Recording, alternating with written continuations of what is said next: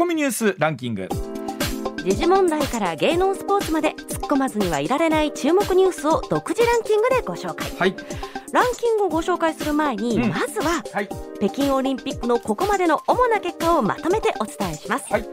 大会6日目の昨日はノルディックスキー複合の男子個人ノーマルヒルでソチ大会とピョンチャン大会銀メダルの渡部暁斗選手が7位に終わり3大会連続の表彰台はなりませんでした。いやーあのジャンプで日本勢なかなか好調なスタートだったんですけど、うんね。やっぱりこのね距離の方になってくるといやいやあれはやっぱりああいうねのってヨーロッパの選手強いですね。そうです最後のねあの気迫の滑りも凄まじいですね。いつも思いますがあんなスキー板を履いて、うん。あんなにまあランニングのようなことをすることそは我々人生の中でないですから基本的に。あの寒い中であの薄い格好をしてるのに皆さんもう最後顔もそ真っ赤になって汗だくでゴーうルされるゴールした後もへたり込んでありますもん。ねそれはタフな競技は思いますわ。はい。はい、さあ続いてですね。スノーボードの男子ハーフパイプ予選で平野歩夢ら日本勢4人が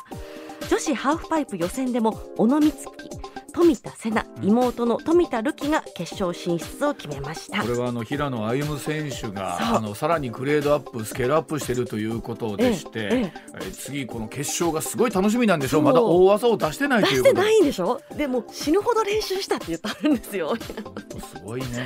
本当にもう冬のオリンピックはねもう我々想像つかないような競技が多いですからね。はい。さあそして大会7日目の今日はですねフィギアスケート男子ショートプログラムで2位につけた18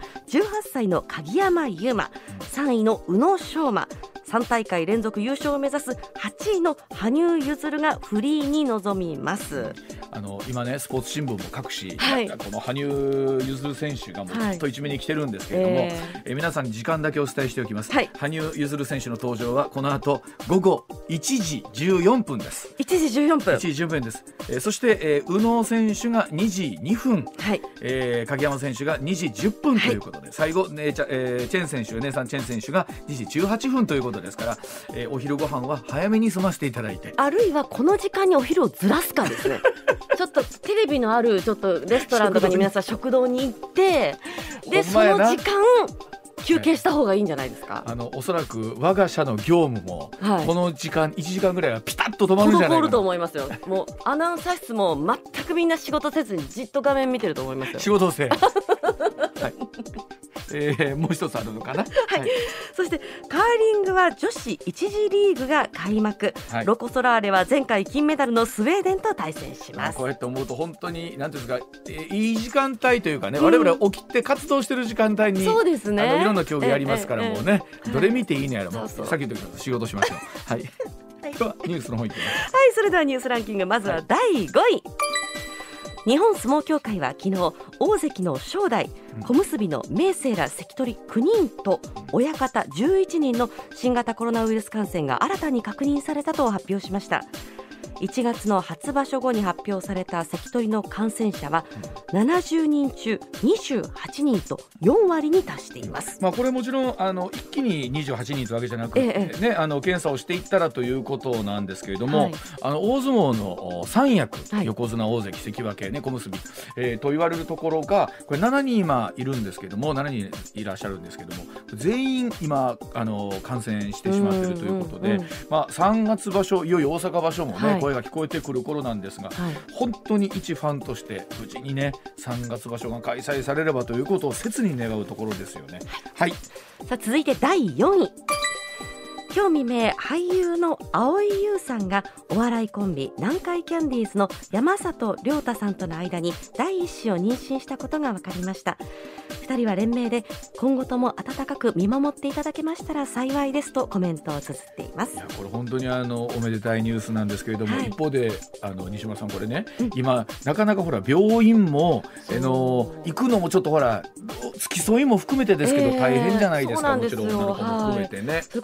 こそ出産の前には PCR 検査2回しなくちゃいけないとかもう夫であってもいけないとかいろいろありますからね。だから普段のねあの妊娠あの出産とまたねうん。あのこの2年はいろんな状況関係が変わってますからねくれぐれも本当お大事にですよね。はい、続いて第3位。テレビ朝日はテレビ朝日は昨日、経済産業省の IT 導入補助金を不正受給した詐欺の容疑でセールスプロモーション局ソリューション推進部長の三田健人容疑者49歳が大阪府警に逮捕されたことを明らかにしました。テレビ朝日は厳正に対処するとコメントする一方容疑については業務外での私的な行為とみられ当社業務との関連は現状認識確認されておりませんと説明しています、まあ、このテレビ朝日さんのコメントを見ていますと、はい、要は本業のところつまり自分とその肩書きであったりとか業務というところとは直接関係ないところのえものなんだということの発表なんですけれども、え今後またあ、ね、いろんなさ内調査をも進んでいくでしょうから、はい、一体どういうことが事実関係として明らかになってくるかということになると思います。はい、続いて第2位は政府は昨日の自民党外交部会外交調査会合同会議で北京オリンピックで選手らにインストールが求められている健康管理アプリに関し、うん、情報の抜き取りなどが懸念されているとして帰国後に専門家がスマートフォンを検査する方針を説明しました。またスポーツ庁は3月のパラリンピック参加者についてレンタルのスマートフォンを配布する方針を明らかにしましたツッコ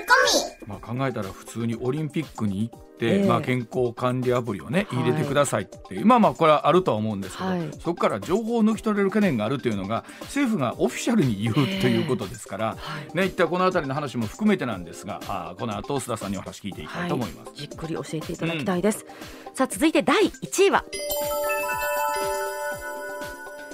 政府は新型コロナウイルス対応のまん延防止等重点措置が適用されている35都道府県のうち今月13日に期限を迎える東京や愛知など13都県の措置を来月6日まで3週間延長する方針を固めました。まあ、あの回こういう形でまん延防止等重点措置出てしまったら今度は出すと下ろすタイミングというか解除するタイミングで非常に難しいと思うんですけれども、まあ、現状今高止まりというかね状況続いている中では解除するというのは難しいでしょうし、まあ、やむを得ない措置なのかなというところだと思うんですけれども、一方で、えー、収束が見えてくると、期限を前倒しして解除するということも含めてですからね。そうですね、まあ、なんとかこれをでね、はい、乗り越えたいところですよね。はい、ではあコマーシャルの後スターさんの登場でございます。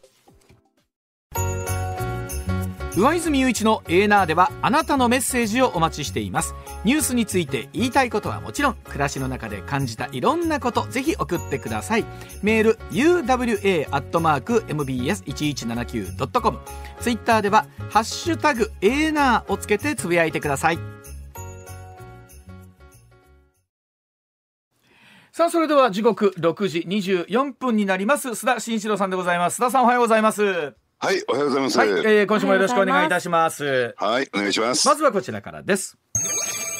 華やかなオリンピックの裏でうごめく中国の政治的思惑とは？さあ北京オリンピックの報道も連日続いておりますけれども、このトップアスリートたちがですねもういろんな戦いを繰り広げている中なんですが開会式で台湾の選手団について従来通り中華台北と会場ではアナウンスをしたのに対しまして中国の国営テレビでは中国台北と呼んだりとか、えー、ウイグル族の選手が転換をしたりとか、えー、中国の前副首相から性的暴を受け受けたと告発した女子テニス選手の彭帥さんが IOC のバッハ会長と協議を観戦するなどなど、えー、オリンピックの政治利用とも取れる出来事がまあたくさん出てきてるわけですよね。さあ須田さんに今回のオリンピックはどのように映っているのか我々またどう見ればいいのか解説してもらいたいと思っております。さああの須田さんねいつもこのオリンピックと政治というのは本来本来切り離して考えるもんなんですよね。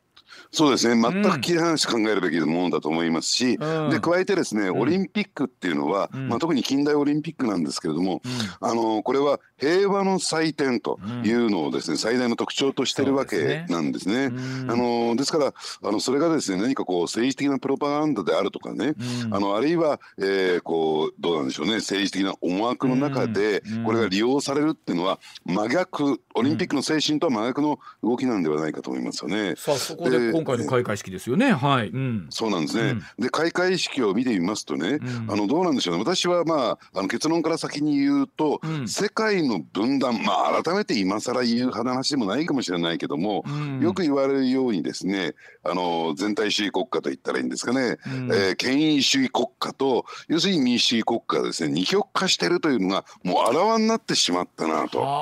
なるほどそのあたりはどういったところから読み取れる感じでしょうか？ええ、うん、あのやはりですねこのオリンピック開幕式になる直前世界は何に一番懸念してたのか、えー、心配したのかというと、うん、やっぱりウクライナ情勢ですよね。そうですよね、うん、で今にもですねウクライナでウクライナで先端が開かれるような、そういう状況になっていていつロシア軍が、うん、えー、ウクライナの東部国境を越えてですね、えー、侵攻してくるのかというところが一番注目されていて、やはりあの西側諸国とですねまあいろいろなやり取りというか交渉が行われてた。その中で北京オリンピック。でその時に開幕式の時にですね、はい、まあその最中ですよ、うん、プーチン大統領が堂々と出席をし、うん。はい、えー、同じ日にですね、うん、えー、まあ言ってみればあの習近平国家主席とですね、うん、えー、首脳会談を開いた、はい、ね、でおそらくその首脳会談の中ではですねウクライナ情勢についても話し合われたであろうというね、うん、ことが見て取れますしそう、ね,、いった情報が出てきた。とすると、ね、オリンピックの舞台にですね、この両国ががっちりと蜜月状態、どうなんでしょう？ウクライナに関してはですねウクライナ情勢に関してはロシアを全面的にバックアップしてるよっていうようなメッセージ、シグナルが送られたわけなんですよ。これ以上の政治利用はないんではないかなと。ね、あのまあ、オリンピック外交という言葉があるぐらいですから、まあ、当然今までですとね、うん、あの平和里のうちに各国の首脳が集まって、まあ、せっかくですからちょっと話しましょうかっていうのは、うん、かつてのオリンピックでもあるっちゅうとあるんですよね。そうですね、うん、あのですからそれはどちらかというとポジティブな意味合いであってね。ね。そうなんですはい、うん、でその一方でどうでしょうね。西側諸国というとですね、うん、えー、まああの中国の人権問題をですね強く批判して、外交的ボイコットっていうのをやりましたね。ねうんほとんど出席してないというね、ね、状況になってるわけですよね。まあですから私は分断というふうに申し上げたんですね。あの例えばねそれこそウイグル自治区の人と中国の選手がですね、まあ、この一緒になって聖火の点灯というか、はい、まあ、設置みたいな感じでありましたけど、うん、あれなんかも素直にねおお2つのね地域は融合したのかって普通に正面から受け取れてる人って少ないでしょほとんど。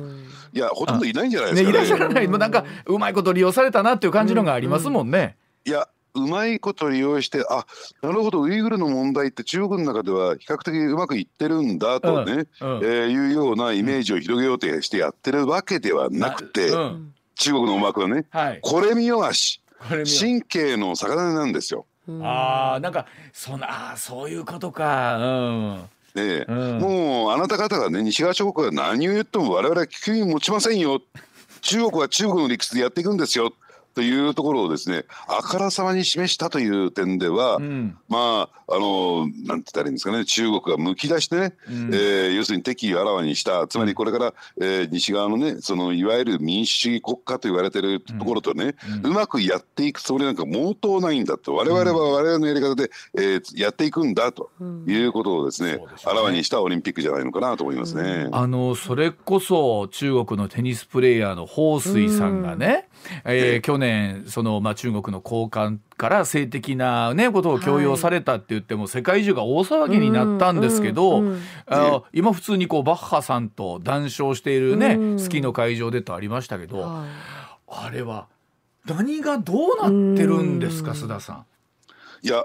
あのですから大前提としてね、うん、えー、彭帥選手の、うん、まあ表した文章というの冒頭「私は悪い女の子です」から始まりますよね。うんつまり不倫の告発なんですよ。うんうんうん、で相手から冷たくされたということに関してかなりの恨み節になっていたということで、うん、その性的暴行っていうのはあの少しね、うん、あのなんであの脚色した部分はあるんでしょうけれども、ね、ただあれを出した以上ですね、うんうん、えこれは一体何背景に何があったのか一体事実関係何があったのかっていうことは本人が説明をしなきゃならない。ただこれどうでしょうね。我々民主主義国家に住んでる人間からすると、うん、まあ、本人が説明をすればそれで事足りるんだけども、うん、じゃあ彭帥選手がね、うん、中国国内にいて、その説明をしても我々はそれを信じることができるのかどうなのか、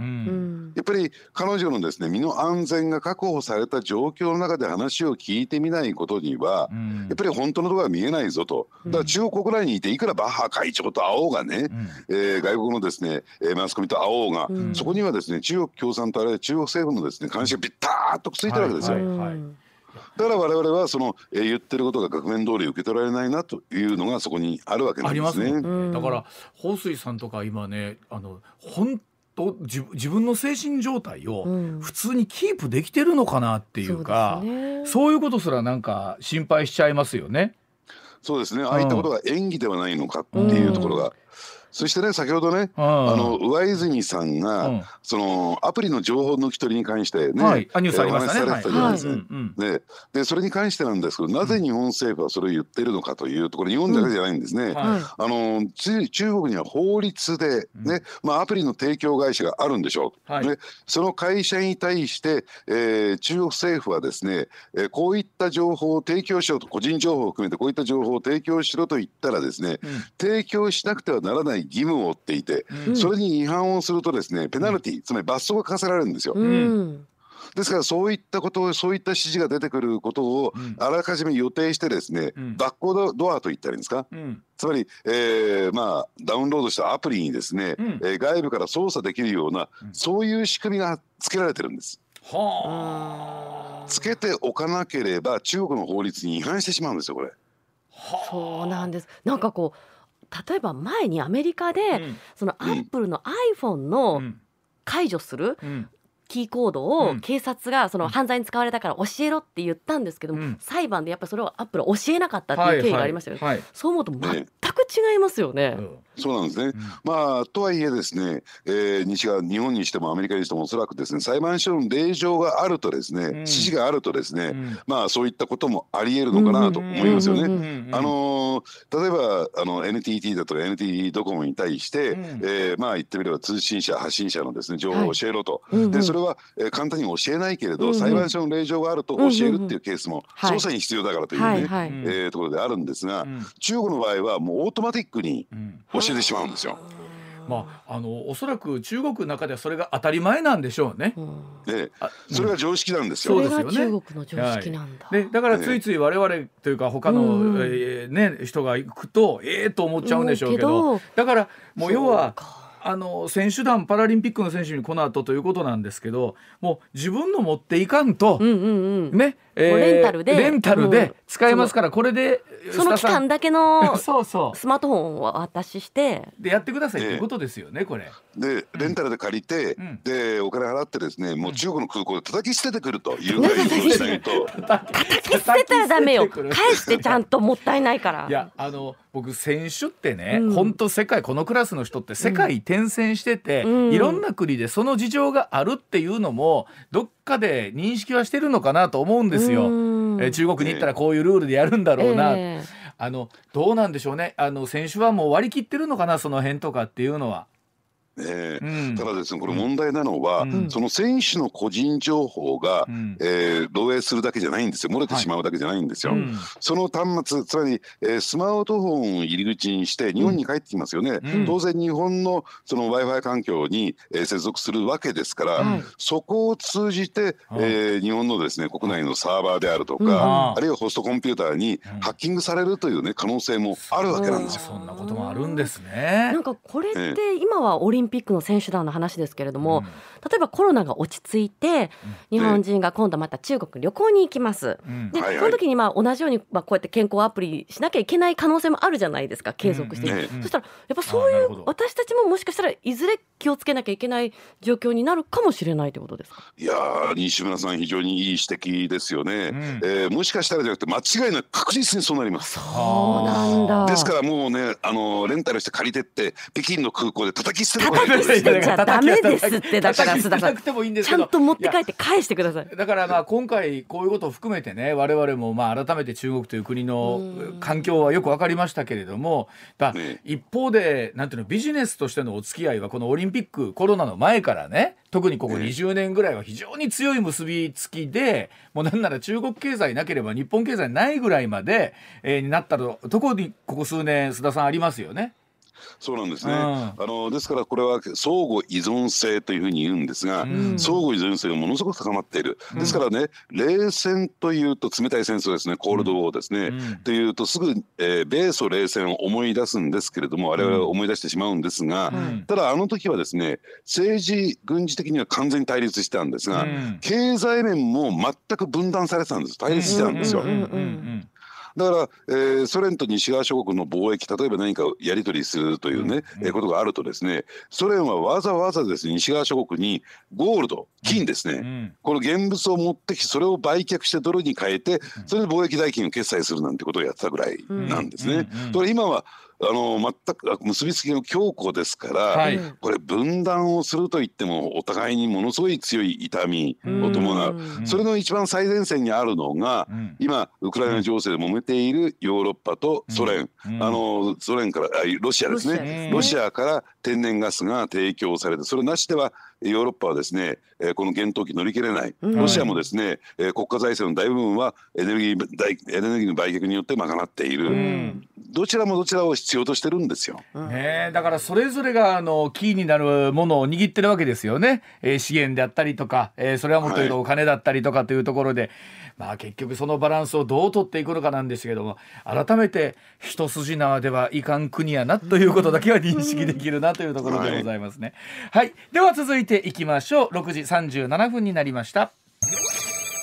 ハイペースの予算審議従来の審議との違いはでございます。さあ衆議院予算委員会今月8日2022年度予算案の採決の前提となる中央公聴会15日に開催することで決定いたしました。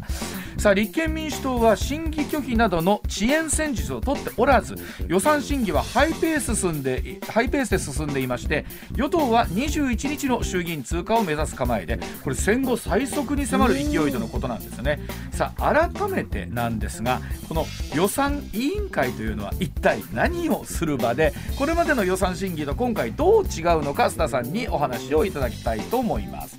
さ須田さん、まあ、この予算委員会というのは国会の中でも非常に大きなね、ね、うん、えー、地位を占めるものですよね。はい、うん、はい、あの一番重要な委員会と言ってもいいですし、はい、あの今のね通常国会っていうのは、うん、そもそもですねこの予算案を審議し、はい、え予算案をですね成立させるっていう可決させるというのが、最大の使命としているミッションとしている、そういう国会なんですね。うんうんうん、で当然のことながらこの予算というのは、我々の私たちのですね国民生活に大きく影響を及ぼしてくる、まあ、ありとあらゆる部分にですね、はい、影響を及ぼしてくる、うん、えー、ですから非常にこう注目をされてますし、えー、ですからですね、えー、公共放送が、うん、えー、その中継を行うということをやってる一番注目が集まる、えー、まあ委員会と言ってもいいと思いますね。あのあの、はい、ですから今申し上げたようにね、うん、えー、予算案の審議しているのになんで関係のないことまで質問が出るのかなんてよく、うん、で疑問が出てくるんですけども、はい、先ほど冒頭申し上げたように予算というのは私たちの国民生活のすべてに関わってますから、うん、国民生活に関わることであるならば、うん、何でも聞いていいんですよ。ああそういうことか逆に。そうなんだから不思議ですよね。あのいつもお金の話だけしてる方全然関係ない話してるなと思ったりするんですけどこれはすべて予算に関係があるということなんですよね。回り回って。はいえー、大名分としてはね。で加えて先ほど申し上げたようにですね、うん、えー、この予算予算委員会というのは非常に注目されている委員会ですから、はい、公共放送がかなりあの、まあ、確実にですね中継していると、うん、いうところありますよね。うん、でそうするとですねやっぱりあの国会議員にとって最大の見せ場なんですよ。なるほど。つまり地元の人たちに対してですね私はこんなに頑張ってますよね、うん、野党のね国会議員だとこんなに政府を厳しく追及してますよっていうようなことをですね、うん、えー、見せるというね、つまりこれ選挙対策の一環でもあるんですね。いやそれはやっぱあそこで質問ができる立場であるかどうかっていうのは全然違いますもんね。あの有権者に対してね。そうですね。それに白野先生頑張ってるなとかね、えー、フリップの置き方も、対例えばあの自民党側にあの置くんじゃなくて。うんテレビのカメラに向かってフリップを置いてますもんね。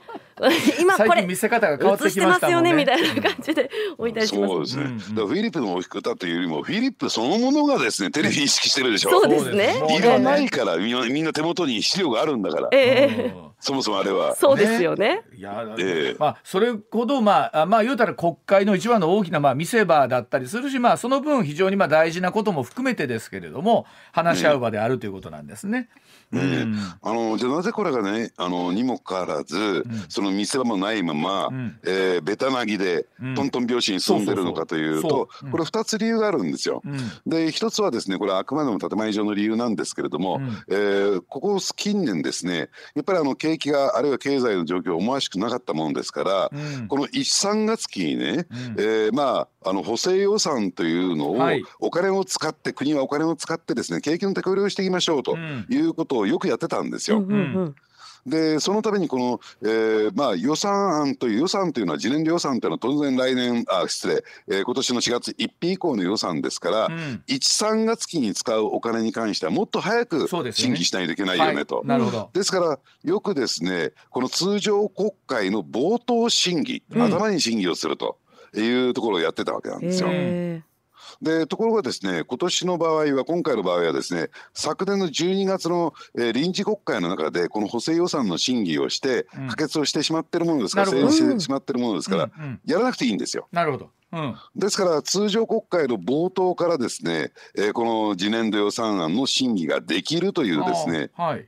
まあそういう段取りが整ってたというのが一点ありますよね。はい。うん。でそしてこれが重要なんですけれども、うん。もう一点が、うん。えー先の衆議院選挙で去年の10月31日の衆議院選挙で、うん。やっぱりあのどうなんでしょうね。野党は負けちゃったんですよ。議席減らしちゃったんですよ。うん。でなんで減らしちゃったのかなって考えてみるとなんかスキャンダル追及ばっかり、うん。盛りかけさがらばっかりやってて、うん。やっぱり、えー普通のですね国民には呆れられてしまった、うんなんかあの野党はね、えー国民生活よりもそのスキャンダル追及ばっかりやってるじゃないかということで、うん。うん。結構批判が集まってしまった、うん。ということでちょっとそれを反省しましてね、うん。要するに、えーその疑惑追及だけじゃなくて、うん。まあ、疑惑追及一本やりではなくて、うん。提案型対案型要するに議論をしていきましょう。うんとはいはい。いうですね、戦略を切り替えたんですね。うん。はいでところがですね、えー待ってましたとばかりに岸田総理はですね、うん。まああの言ってみればその議論提案を受けるとですねなるほどその通りですねじゃあ、えーねあの例えば、えーワクチン接種の目標を設定しましょうとかね、うん設定してないじゃないかっていうと、じゃあ、えー、1日あたり100万回とかすぐ野党の要求飲んじゃうんですよ。そうするとあれあれあれみたいなね。ところがね、えー岸田政権になるまではあの例えば菅さんにしても安倍さんにしてもはい対立型だったじゃないですか。そうですよね。うん何か一つ言うと10ぐらい返しちゃうっていうね、うんうんあのそうすると揉めるんですよ。あのこの間ね泉代表立憲民主党の泉代表にお話を伺った時も、はい。やっぱり泉代表おっしゃってて、まあ、今までみたいなね、えーそういう何かあったらイチャモンをつけるような、うんうん。えー形ではなくってもっと国民に理解をしてもらえるようにって増田さんおっしゃることまさにその通りで今具現化されてると思うんですけど、うんうん。一方で受ける岸田さんの方も、うん。よく言うといい人感というか。具現化されたのほうほうなるほどっていう。ってなってくるとそれはあの向こうもそうでこっちもそうだったらそれはそうなりますわね。そうなんです。だから あのぶつかり合いがないんですよ。通常ですねそうやってですね議論が紛糾すると、はい。委員会審議をストップして、はい。あの時計止めてくださいってなって、うん。とストップして、うん。え理事が集まって協議をしてで持ち帰って協議そんなことをやってると時間がどんどんどんどんかかってるんですね。はいで予算予算案というのは、まあ、これは普通の法案もそうなんですけども一定時間の審議が必要。はい、ね。うんこう目安っていうのがあるんですよ、うんうんうん。何十時間に審議しなきゃいけませんよ、は。い。みたいなね。でところがそれが時計が止まっちゃってるもんですからそれがなかなかクリアできなくて、うん。にあの日数だけがどんどんどんどん過ぎていくというのが一般のやり方なんですが審議がストップしないんですよ。止められない。止まらない、だから止まる要素がないんですよね。そうなんですね。うん。ですからそういった意味で言うとこうやってトントン拍子に進んでしまって、えーハイペースということになってくるんですね。これ須田さんどどっちがいいんですかね？そのまあ ほんまにそれぞれ良し悪しのとこあると思うんですけど逆に言うとというかそんなに攻めどころがない感じでもあるんですか？いやだからねこれ、野党の私は勉強不足というか準備不足ではないのかなと、やっぱりあの突っ込みどころはいろいろあると思うんですよ。でなぜそこをついてこないのかこれまでねどちらかというと、うん、その議論紛糾といったらいいんですか、与野党対立を見せるためにですね、うん、やっぱりスキャンダル一本やりでそこに頼り切ってきたから、うん、ね、政策論争ができないんですよ。要するに政策論争という点では非常にですね未熟なんですね。あのこれってなんていうんですか早く通ったからね我々の生活がこう楽になるとか安定するってもんでもないんでしょ？ええ、ただまあ年度内に成立してこのもらわないとですね、うん、えー、4月1日以降暫定予算ということで、うん、例えばその景気対策として必要なことあの暫定予算になるとですね公務員の給料は払われますよと、うん、ね。えー、加えてですね毎年毎年決まったお金については、うん、えー、きちんと支払えますよと。ころがそれ以外政策面でのですね、うんうん、予算というのは執行できないんですよ、うんうん、だから本来必要だった例えばコロナ対策であったりとか。景気対策であったりとか、うん、その予算が執行できないために、うん、結果的には国民生活に影響を与えるんですけれども、うん、ただそのこととね、うん、えー、まあこういった形できちんと議論されないまま、与党案のため与党案の、えー、に沿った形でね、予算が成立する。じゃあ果たしてそれは国民生活にとってプラスなのかどうなのか、ねえー、社会保障は一体どうなってるのかそのあたりについてですね、ちょっときちんと議論していかないと、いいはいいわで通してると結果的に私たちの国民生活が大きく傷ついていくことにもなりかねないんですね。うん、この後お知らせ挟んでね、うん、えー、夏の参議院選挙に向けた各党の思惑っていう話、うん、また須田さんに解説いただくんですけど、うんうん、どうなんですか？もう頭の中ではもう夏の選挙に向かってが こう随分と進んでて。でも何かしらその対立軸みたいなものもないとですよ。この選挙も争点がないですもんね。うんそうなんですね、うん、だから今年の参議院選挙何が争点になるのかっていうのがさっぱり見えてこないという状況になってますね。うん、ねまああのもちろんコロナ対策っていうのは当然あるんですけど、それだけでもないですからね世の中当たり前ですし。うん、はい、分かりました。ではお知らせの後その夏の参議院は一体何を見どころに我々は考えていけばいいのかお話を伺っていきたいと思います。さあ時刻6時54分回りました。続いてこちらでございます。迫る参議院選挙。各党それぞれの現状は？さあ今年の政治日程で最大のイベントと言われている夏の参議院選挙なんですが、えー、投開票の日程7月10日が有力と言われております。さあ残り5ヶ月という中で各党どのような対策なんでしょうか。また参院選ならではの戦い方や特徴などというものを含めてさあ3解説お願いいたします。はい、あのー、はい、うん。参議院選挙というのはですね衆議院選挙と違って、はい、えー、3年ごとにですね、うん、えきちんとしたインターバルを置いて行われますよね。はい、あのですから万全のね、えー、準備が整えられるということで、うん、えー、実は与党自民党や公明党はですね、うん、えー、もうすでに昨年の8月ぐらいから私が確認したところではね、はあ、えー、昨年の8月ぐらいからその水面下で、はい、えー、選挙活動選挙の準備を進めてきたのが実態、はあ、集会だとかイベントを開いてね、えー、のが実態なんですよ。でですからそういった意味で言うと準備万端整える選挙というふうに言っていいんだろうと思うんですがそれに対してちょっとね、はい、やっぱり立憲民主党を中心とする野党まああのー、はですね、うん、あのその選挙ベタなんですよね。特に立憲民主党は下手ですね。あの風、えー、風頼みムード頼みになってきますから、うん、えー、まだですねその準備が全く整ってないという状況に、えー、あるのかなと。でじゃあ、それぞれちょっと分けてあのお話しさせていただきたいと思うんですけども、はい、あの与党というとねえー、自民党と公明党というとですねこれ相互に推薦をし合って、うん、よく見えるのがですねやっぱり衆議院選挙なんですが選挙区は自民党の 何々候補へ、はい、比例区は、えーね、公明党へっていう形を、ね。はい、取りますよね。うん、えー、で、まあ、参議院もそれが、えー、まああのー、ね、あの利用されるんですけれども、うん、ただですねこれ相互推薦っていうのが重要になってくるんですけども、うん、これをめぐって今この両党は大揉めに揉めてるんですよ。揉めてるみたいですね。ね、あのなぜ揉めてるのかというと、えー、公明党そしてその最大の支援団体の、うん、えー、創価学会がですね、はい、もっと早く、えー、総合推薦をしてくれということを兼ねてから自民党に申し入れてた、うん、だって何せ昨年夏ぐらいからもう選挙戦は事実上スタートしてるんですから。はい。とにかく早く自民党がそれやってくれないと、うん、選挙戦どうやって戦っていったらいいのかその枠組みがきちんと作れないじゃないかと。そうですね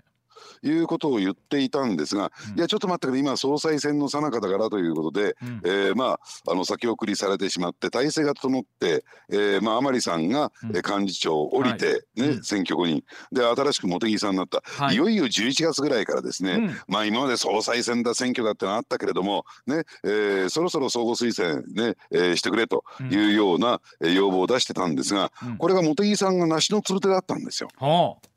ね、うん、で茂木さんっていうとどういう人かっていうとこの番組でも私申し上げたこともあるんですが、ね。はい、えー、弱気に強気強気に弱い。ね、上に強くて下にね、えー、上に弱くて下に強いっていうそういうモテキングって言われてる人ですから。あのもうほんま茂木さんの関係者やったら怒りますよこれ多分。あの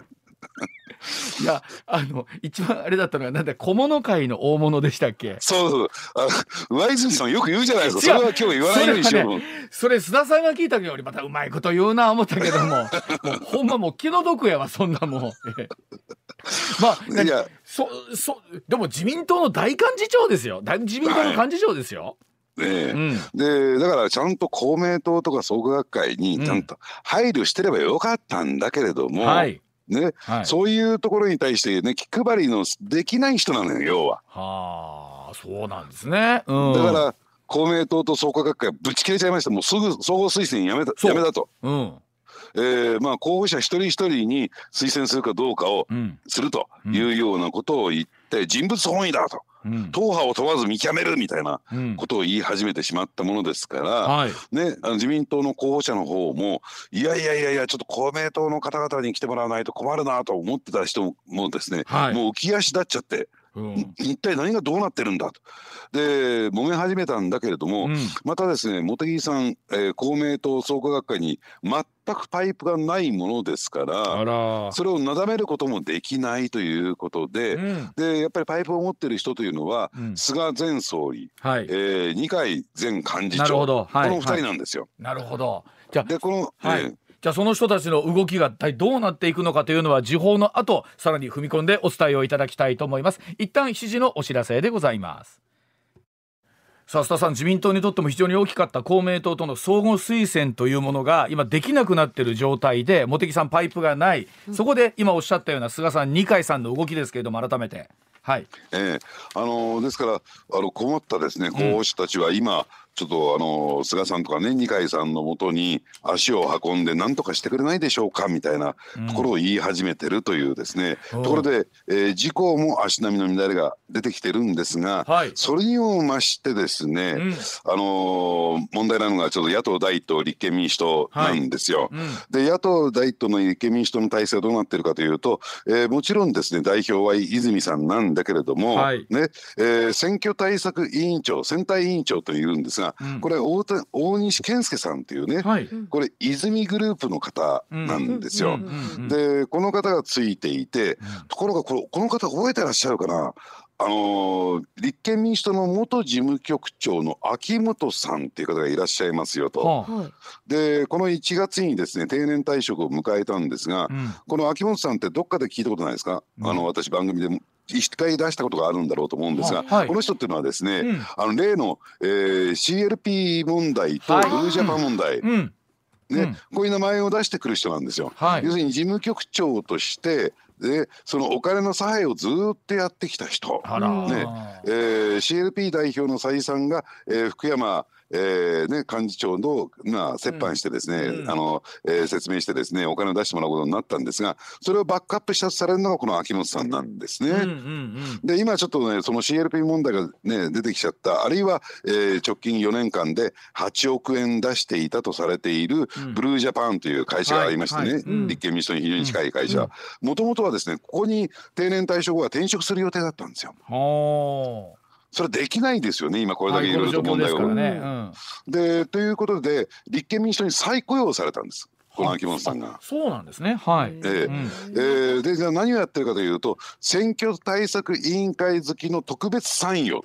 うん、力あるんですか？やっぱりということは。いやいやいやいやところがですねこの秋元さんに対しては泉代表自身がですね頭が上がらないんですよ。もう下にもお金が使い。そう先ほど申し上げたように選対委員長というのは大西さん泉さんの子分、うん、ね親分が頭が上がらないのに子分が頭が上がるはずがない。そうですね、うんうん、ということで秋元さんがこう睨みを利かしている選挙っていうとものすごい金がかかりますよね。そうですよね、うんっていうところに、ね、その人が言ったっていうことは、うん、やっぱりこれ立憲民主党の中はざわざわざわざわとしている。でそれでいて言っても今度共産党とのね、えー、選挙協力はどうするのかっていうとこまだ結論出てないですよね。結論は出てない。で加えて公認作業は遅れている。うん。ということでもう出遅れ感満載の立憲民主党ということで果たしてこのまま7月選挙になって大丈夫なのっていう今状況になってるんですね。各党ともあれですよね。それぞれ決めて書いてますよね。そうですね、ね、うんまあそういった中でやっぱり存在感が増してるのはね、えー、日本維新の会かなと。あまあこのね前の衆議院選挙ではかなり票を伸ばしましたからね。ねこれさっきもね少しお話ありましたけれどもさあ夏に向けてっていうと何が大きなテーマになりそうですかこれ？いやこれねほとんどこのテーマがないという状況の中で、うん、どうなんでしょうね。やっぱりこの政治と金の問題っていうのが、うん、やっぱり今日あたりのですね例えば発売の、え月刊文芸春秋で、はい、えー、まあ、京都のね自民党の京都府連のですね、はい、問題が出てきたりしてちょっと出てきてますよね。うん、えーあるいは立憲民主党も政治と金の問題を抱えている、うん、ね、あるいは文書交通費の問題もありの、うん、ね、いろいろとこう政治と金って、えー、ここへ来ていろんな問題をはらんでるんですが、うん、お互いがお互いの問題を抱えてるだけにですね、これ言うに言えないというね。なんかもう単に差し合いになってしまうのか。言ったらまたブーメランね自分の党にみたいな話になりますもんね。なるほど。まあでも考えてみたら特に参議院のねあり方みたいなところも前須田さんとこの番組でも少しお話しましたけれどもね、どちらかというと政権に対してお給を据えるという要素の強いねあのニュアンスもある選挙ですもんね参議院選挙ってね。そうなんですね、うん、で加えてねやっぱり参議院ってやっぱり良識の府と言われてますからね、はい、今先ほど申し上げたようにですね、うん、予算案の審議が衆院での予算案の審議がものすごいスピードで進んでますよね。で一旦まあこれは予算案に関してだけはですね、うん、衆院の優先っていうのを決められて、はい、参院で可決しなくても成立しちゃうんで自動成立するんですが、とは言っても参議院は参議院でそんなねこんな、えー、ね議論もちゃんと深めないで持ってきた予算案ねこっちでちゃんとチェックしようじゃないか、はい、参議院のね、うん、存在意義というのは示されるんですけれども、はい、ただその参議院も衆院のカーボンコピーになってるんで、うん、ほとんど目立たない。今こそやっぱり参議院の役割っていうのは私は果たすべきだろうなと思いますけどね。はい、ではこの後7時40分頃からは、はい、えー、経済安保推進法案の事務方トップ更迭というこの週文週刊文春の文春の、ね、えー、記事からですね、はい、えー、この裏ネタを須田さんにはまた解説していただきたいと思います。須田さんこの後もよろしくお願いいたしますはいお願いします。はいおじきの今日の裏ネタです。さあ今日もですね須田さんにはもうすり上がりほやほやのネタの裏側をということでございまして、うん、早速須田さんお願いいたします、うん、経済安保法案の責任者更迭、うん、文春にリークしたのは誰だ？はい、ねこれはちょっとね面白いですよね、うんうん、あのちょっとざっくり整理しておきますと岸田政権の目玉政策の一つである経済安保推進法案。この事務方のトップを務める藤井敏彦さんという方がいらっしゃるんですがこの方がまあ兼業届を出さずに、まあ、私の企業で働いていて報酬を得ていた疑いがあるということが、えー、しかも朝日新聞の記者と不倫関係にあるということが、えー、週刊文春さんの取材で分かりましてですねで、えー、今月の8日一昨日のことなんですが国家安全保障局処分につながる可能性のある行為を把握したとして富士市の更迭とまで行ったんですけれどもさあ須田さん一体このお話はどっから出てきたのかというところでございます。そんなことの裏ネタ言ってもらえるんですか、ね、今日すごいな。お願いします。ほやほやだ。あの大前提としましてね、はい、なぜ処分につながる、えー、ことをしたのかっていうとですね何がそれに当たるのかというと、うん、やっぱりあの民間企業でというかですねあるセミナーで、はい、えー、講師を務めてですね、うん、まあ、報酬を得ていたということなんですね。はい、で、ね、これは当然のことながら、えー、公務員の兼業禁止規定に当たりましてね、うん、で場合によってはその、えー、どうなんでしょうね省庁にとって政府にとってですね必要な業務であるならば、うん、えー、きちんと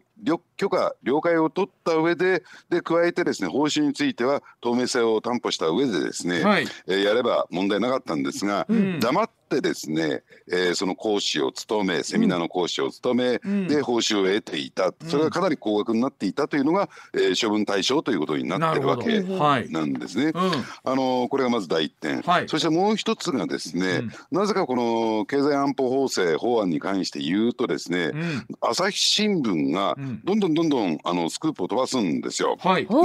で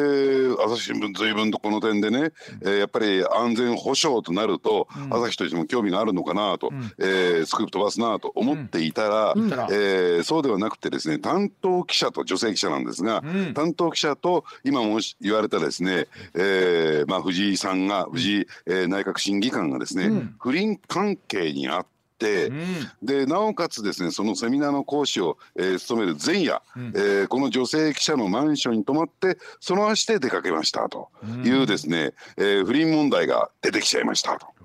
でそれ以外にもですね、えー、タクシーチケットを、えー、かなり、えー、役所が出しているですねタクシーチケットをかなり、えー、プライベートで使っているんではないかとかねいろんなもう疑惑というかスキャンダルがどんどんどんどん出てきちゃったんですね。でじゃあその背景に一体何があったのかというと、これねよくよく考えてみるとあれ共通しているところに当たっていくんです。今バラバラに見えるような問題点なんですけれども、うん、あの例えばね内閣審議官ってどういうポストなのかというと、うん、まああの局長と事務次官のちょうど中間ぐらいの立場にあるような、ね、えー、まあ、うん、かなり立場が上のポストなんですね。はい。うん、でそうすると例えば公用車を使いますねと。うんあるいは使わなくてもですねその所在については常に明らかにしておく必要がありますのでこれだけえー、うん、経済安全保障法案推進法をですね、うん、担当しているからいつ、えー、政治家の方から国会の方から、えー、呼び出しが食らうかもしれないということで、うん、そうするとその所在であるとかえー、についてはですね秘書が把握してます。秘書がついてるような立場ですからね、うん、でそれから公用公用車を使ってますから公用車を管理するセクションも、うん、一体いつ、えー、どこへ行ったのかを把握してますねなるほどでそしてですねやっぱりそういった民間企業で働いているということ働いているというのはな、えー、報酬を務めて、報酬を得ているということについてはですね、うん、えー、まあ日々ですねスケジュールを管理しているそういう秘書なんかはなんかあのそこへ、ね、定期的に出かけていくねってことは把握してますよね、うん、と、うん、だからといってね私は別に何が秘書が漏らしたとか、うんリークしたとかあるいはその公用車を、ね、運転してあるとかそれを管理しているところがリークしたとは思わないんですよ、うん、そういった報告がやっぱり役所の中で上がってきて共有しているところがありますよねと。うん。当然のことながら。なるほど。でそれを把握することができるのは外部は絶対できません。うん、ね、そうそう内部からつまり役所の中からこれが漏れてきたんではないか、うん、つまり、えー、内閣審議官ですからその所属しているのは官邸です。官邸、うん、ほう、ね、そうですよね。なるほど、えーこれはあの内あの官房副長官補というですね、うん、まあこの官房副長官補というのは官房副長官のですね、うん、えー、補佐する役割でして補佐するといってもですね、うん、事務次官の格上なんですよ。でその下にいる人ですからこのあのよくですね官邸官僚なんて言われますけど、はい、官邸なんですよ。うん。でですから官邸はすべてこの人に関する今申し上げたような情報については把握してますよねと。うん、で官邸っていうとね寄り合い所帯なんですよ。はい、いろんな役所から執行,、執行してきてますねと。ですからその執行してきてる役所は共有してますねと。うんだんだん見えてきたんですが、うん、でこの経済安全保障推進法というのは、うん、えー、まあ、このね、えー、藤井さんというのは、うん、言ってみれば経済産業省、経済安全保障、ね、法制の中ではですねコアになる中心になる役所なんですが、はい。はい、何も経済産業省だけが所管しているわけではなくて、いろんな役所がここに関わってるんですよ。はい例えばその後任がやってくるのは財務省ですし、うん、ねえー、マネーロンダリングの観点からもですねそれは必要ですねと。うん、でこれ、えー、安全保障ですから警察も外務も、えー、あるいは防衛省も、えー、変わってきますねと。結構いろんな役所関わってますね、そうやって思うと。えー、場合によってはデジタル庁なんていうところも変わってきますし、はい、ね、でそうすると何が起こるかっていうと何経済産業省ね、えー、前面に出てきて全部取り仕切ってきてね、えー、やってるけど好き勝手にやってるけども、うんうん、それって経産省だけのや仕事じゃないじゃないと、うん、ね、権益じゃないじゃないかと、うん、ふざけるなと。で、うん、なおかつですねこの藤井さんが腰が低くてね,、えーね、神戸を垂れてるような実るほど神戸を立てるようなそういう人物だったらいいんだけども、はい、やり手ですから。なるほど好き勝手やるわけですよ。ということは快く思って快く思ってない人もいるということですね。ねえ、であいつの足を足元をすくってやれとかね、えー、追い落としてやれ追い落とせば自分の省庁が前面に出ることができるんじゃないのか。経産省が好き勝手やってたのをね、うん、えー、ちょっと妨害することができるんじゃないのかということが考えられてもおかしくないし、うん、それが背景にあったと考えるべきなんですよ。はい、なるほど、うんでそうすると藤井さんを追い落としなおかつね、えー、官邸にとってはある意味で天敵と言われている朝日新聞にも、えー、一矢報いることができると。はあでそれをやってくれるのはどこか新聞社は無理だろうな同業他社のことも入ってくるし。はいということで確実にやってくれるのは、うん、今のところ「週刊文春」もしくは「週刊新潮」絶対やってくれるのは「週刊文春」ということでそこにリークがいったっていうふうに考えるべきでしょうね。うん、でもだってあのこのなんていうんですか例えばこの経済安保担当のね、えー、審議官がですよ、ね、まあ例えばちょっとしたその私的な仕事をして報酬を得てるっていうだけでも、うん、まあまあなスキャンダルなのに、うん、そこに、えー、その担当している関連の新聞、女性の記者と、なってくるとこれお話として1.5割増しになりますもんねこれ。もう数え役満ですね。数え役満。私あんまり麻雀のことよく分かんないけど。朝日新聞さんのコメントを読むといや直接その取材にはあ今のところ関わってないというメッセージが、うん、今朝の新聞にも出てましたけれども、えええー、今この文春の記事を読んでるとそうでもない感じがありますよね。うんで加えてですね、うん、この女性、まあ、記者の名前は実名はここで挙げませんけれども、うん、やっぱりやり手なんですよ。みたいですね。やり手でありね、直接は関わってないけれども、うん、ネタを引っ張ってきてそれを担当部署に渡してたということはこれ間違いないと思いますね。しかもまたほら肝入りでしょ経済安保の話っていうのは今回の内閣にとっても非常に大きな目玉じゃないですか。ものすごいきちつきますよね、ね、こんな形でスタートするとね。で加えて問題なのはね、うん、この罰則規定が設けられますよっていうことをいち早くスクープしてるのは朝日新聞なんですよ。なるほどはいはい。うん、朝日好きのあのあ朝日が好むようなネタですよね。まあ、そっきて危ないみたいな。ね、でそうするとねじゃあ何と、うん、藤井は自分の足をすこうとしてっていうかね、うん、え